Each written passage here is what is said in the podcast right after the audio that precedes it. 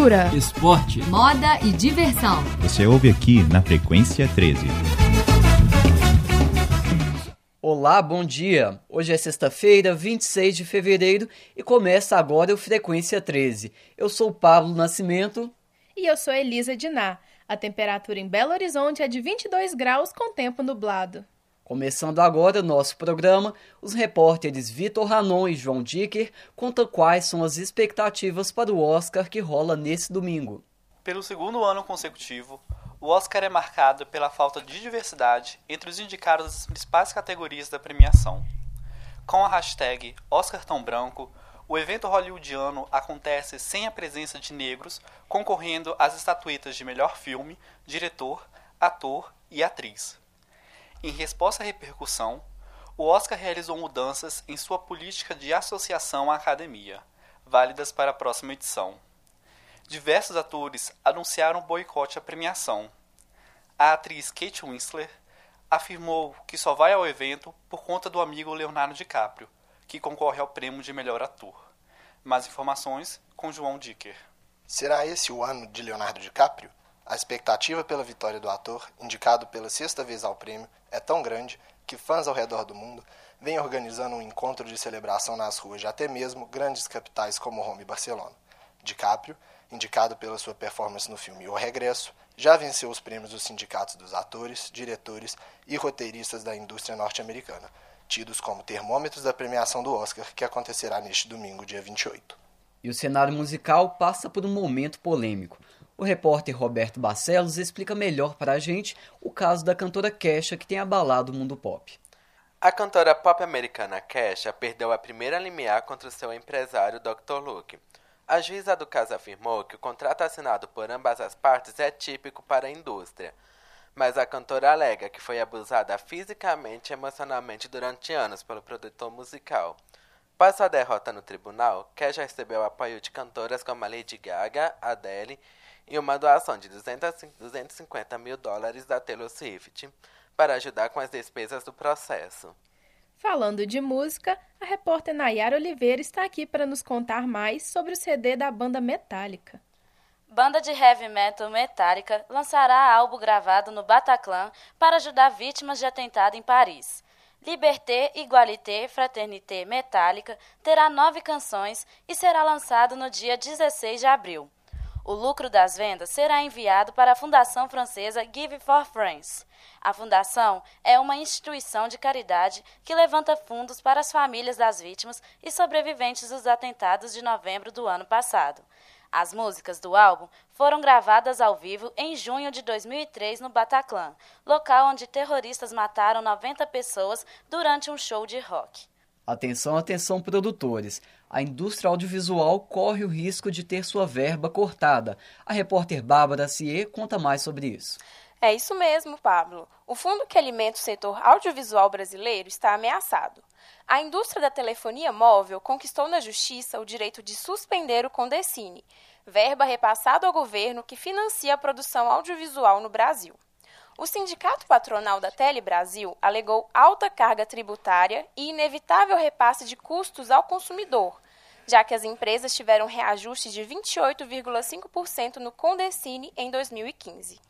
Entidades e projetos que dependem desse dinheiro para produzir filmes, como a Agência Nacional de Cinema, a Ancine, e artistas, contestam a ação e destacam as conquistas e melhoras do audiovisual brasileiro nos últimos anos. E agora uma notícia triste. Na última semana, o mundo da comunicação perdeu um ícone. O escritor e semiólogo Humberto Eco morreu aos 84 anos, deixando um grande legado. O livro mais recente do escritor Humberto Eco, que morreu semana passada em Milão, será lançado nesta sexta-feira na Itália. O nome da obra é em latim, Pape Santa Nalepe. É um ensaio que compila textos já publicados desde 2000 no, sema no semanário italiano L'Espresso para o qual o filósofo e linguista contribuía. O título da obra retoma as palavras iniciais do canto 7 do Inferno da Divina Comédia, de Dante Alighieri. Ainda não há previsão de início das vendas no Brasil. Vitor Fernandes para o Frequência 13. Obrigado, Vitor. E Elisa, você usa muito Facebook? Ah, nada fora do normal, Pablo. Por quê? Pois é, especialistas falam que pessoas solitárias sentem maior necessidade de se expor nas redes sociais. E a repórter Alessandra Gonçalves fala mais sobre o assunto. Essa é a conclusão de uma pesquisa realizada por um grupo de investigadores da Universidade Católica João Paulo II de Lublin, na Polônia. A equipe comparou a escala de privacidade no Facebook com a escala de solidão e descobriu que quanto mais sozinhos os usuários confessavam estar, mais se expunham na rede.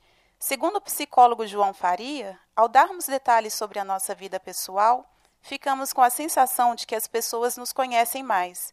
De acordo com os pesquisadores, os mais jovens eram os, mais, eram os que mais partilhavam seus segredos em público. Moda. No mundo fashion, a repórter Giovana Mourão vem de Milão para nos contar o que rolou na semana de moda lá. A Semana de Moda em Milão começou nesta quarta-feira, dia 24. O maior evento da moda italiana exibirá as novas coleções femininas de marcas internacionalmente conhecidas, dentre elas Prada, Gucci e Fendi. Pela primeira vez na história, a Milan Fashion Week foi inaugurada por um líder político. O primeiro-ministro italiano, Matteo Renzi, deu início à semana com um almoço no Palácio Real. A passarela trouxe um estilo renascentista rock, mangas bufantes, peles macias e coloridas, toucas, além de muitas estampas, terninhos e capas de lã. A maratona de desfiles termina nesta segunda-feira, dia 29. Turismo. Aviões da Disney decolam de Brasília e o repórter Érico Mafra explica melhor essa história. A TAM lançou na última terça-feira o primeiro voo do Boeing 767-300, especialmente dedicado aos personagens da Disney. A parte externa do avião estampa as figuras dos principais desenhos animados da companhia americana. Dentro da aeronave, comissários e comandantes divertem os passageiros com fantasias e acessórios do Mickey Mouse e seus amigos, além de tirarem selfies com os viajantes. O voo decolou de Brasília e desembarcou em Orlando, cidade conhecida mundialmente pela Disneylândia. Tecnologia. E na tecnologia, a novidade agora é nas telas. E quem fala mais para a gente é o repórter Gustavo Massensini. Tela flexível LCD está bem perto de ser realidade. No Mobile World Congress, em Barcelona, foram mostrados alguns protótipos para, as telas dobráveis, em formato de relógio, ou pulseira, ou celular de pulso, e o dispositivo gerou muita curiosidade. Após mais de 10 anos pesquisando como substituir o vidro para criar o chamado OLCD, display de cristal líquido orgânico, a tela que é feita de transitor escrito em plástico veio para inovar. Esporte. Chegamos agora com o esporte. Os repórteres Júlio Puyat e Laura Bernardes mandam a bola para a rede e trazem as principais novidades. Pois é, gente, hoje é dia de eleições para presidente na FIFA. Até o fim da noite, 207 eleitores divididos entre as seis confederações de futebol irão escolher o sucessor do cartola suíço Joseph Blatter, afastado ano, passado pelo Comitê de Ética da entidade. Blatter, desde 1998 no poder, é investigado por participar do maior esquema de corrupção já veiculado à FIFA. Entre os cinco candidatos ao cargo estão mais cotados o cheque Salman Al-Khalifa e o ex-secretário-geral da UEFA, Gianni Infantino. Com as Olimpíadas no Rio e a Copa América Centenário, o Barcelona, time de Neymar, teve que chegar a um acordo que levasse o jogador para apenas uma disputa no meio do ano. A competição escolhida foi os Jogos Olímpicos do Rio, oportunidade de Neymar de ganhar um ouro inédito em seu país. O técnico Dunga, porém, ainda irá tentar negociar com Luiz Henrique, técnico do Barcelona, a participação do jovem também na Copa América, que será realizada em junho, dois meses antes dos Jogos no Rio. Agenda Cultural. E você que está aí se preparando para sexta-feira e final de semana em BH, fique ligado na nossa agenda cultural de Andra Guedes. É isso aí, Elisa. O Grupo 10, através da campanha de popularização do teatro e da dança, apresenta em BH o espetáculo Madame Satã. A peça retrata a biografia de um dos mais polêmicos personagens brasileiros, João Francisco dos Santos. Com trilha sonora inédita, o texto ainda faz crítica à homofobia e ao racismo. O espetáculo está em cartaz nesta sexta-feira, às 21 horas, no Grande Teatro Sesc Paládio. Os ingressos, no valor de 15 reais, podem ser adquiridos pelo site do Simparque e nos postos de venda da campanha. Agora, Giovanna Moselli com mais programações do Sesc Palladium. O feminismo está ganhando cada vez mais força e repercussão nas redes sociais e no cenário cultural. O Sesc Palladium criou uma programação especial no mês de março que tratará sobre o feminismo e o empoderamento feminino, já que neste mês comemora-se o Dia da Mulher. Os eventos começam terça-feira, de 1 A programação conta com mostra cinematográfica, teatro, artes visuais e leitura com um grupo de debate sobre autoras feministas. Agora, a repórter Ana Isabel fala sobre a feira japonesa. Isso mesmo, Giovana. A cultura nipônica invade a capital mineira nesse final de semana. A quinta edição do Festival do Japão tem como objetivo promover o intercâmbio cultural e econômico entre o Brasil e o país do Sol Nascente. A edição vai contar com diversas oficinas, palestras e estandes sobre a cultura, história e costumes do país. O evento começa hoje, dia 26, das 14 às 22 horas no sábado 27, das 10 às 22 horas e no domingo 28, das 10 às 19 horas no Expo Minas. Os ingressos serão vendidos no local e irão custar R$ 14,00 a inteira e R$ 7,00 a meia. Agora a repórter Isabela Maia com destaque da programação PUC Minas.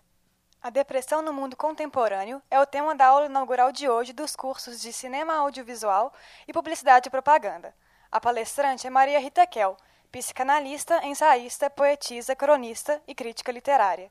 No evento, a psicanalista aborda a atualidade das depressões, assunto tratado em seu livro O Tempo e o Cão.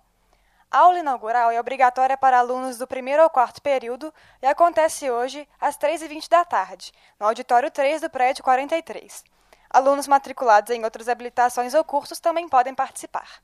Essa foi uma produção dos alunos do quinto período de jornalismo da PUC Minas Coração Eucarístico, edição das estudantes Bruna Nogueira e Gabriela Carvalho e técnica de Bárbara Castro e Clara Costa. A supervisão é da professora Yara Franco. Obrigado pela sua audiência e até a próxima sexta. Cultura, esporte, moda e diversão. Você ouve aqui na Frequência 13.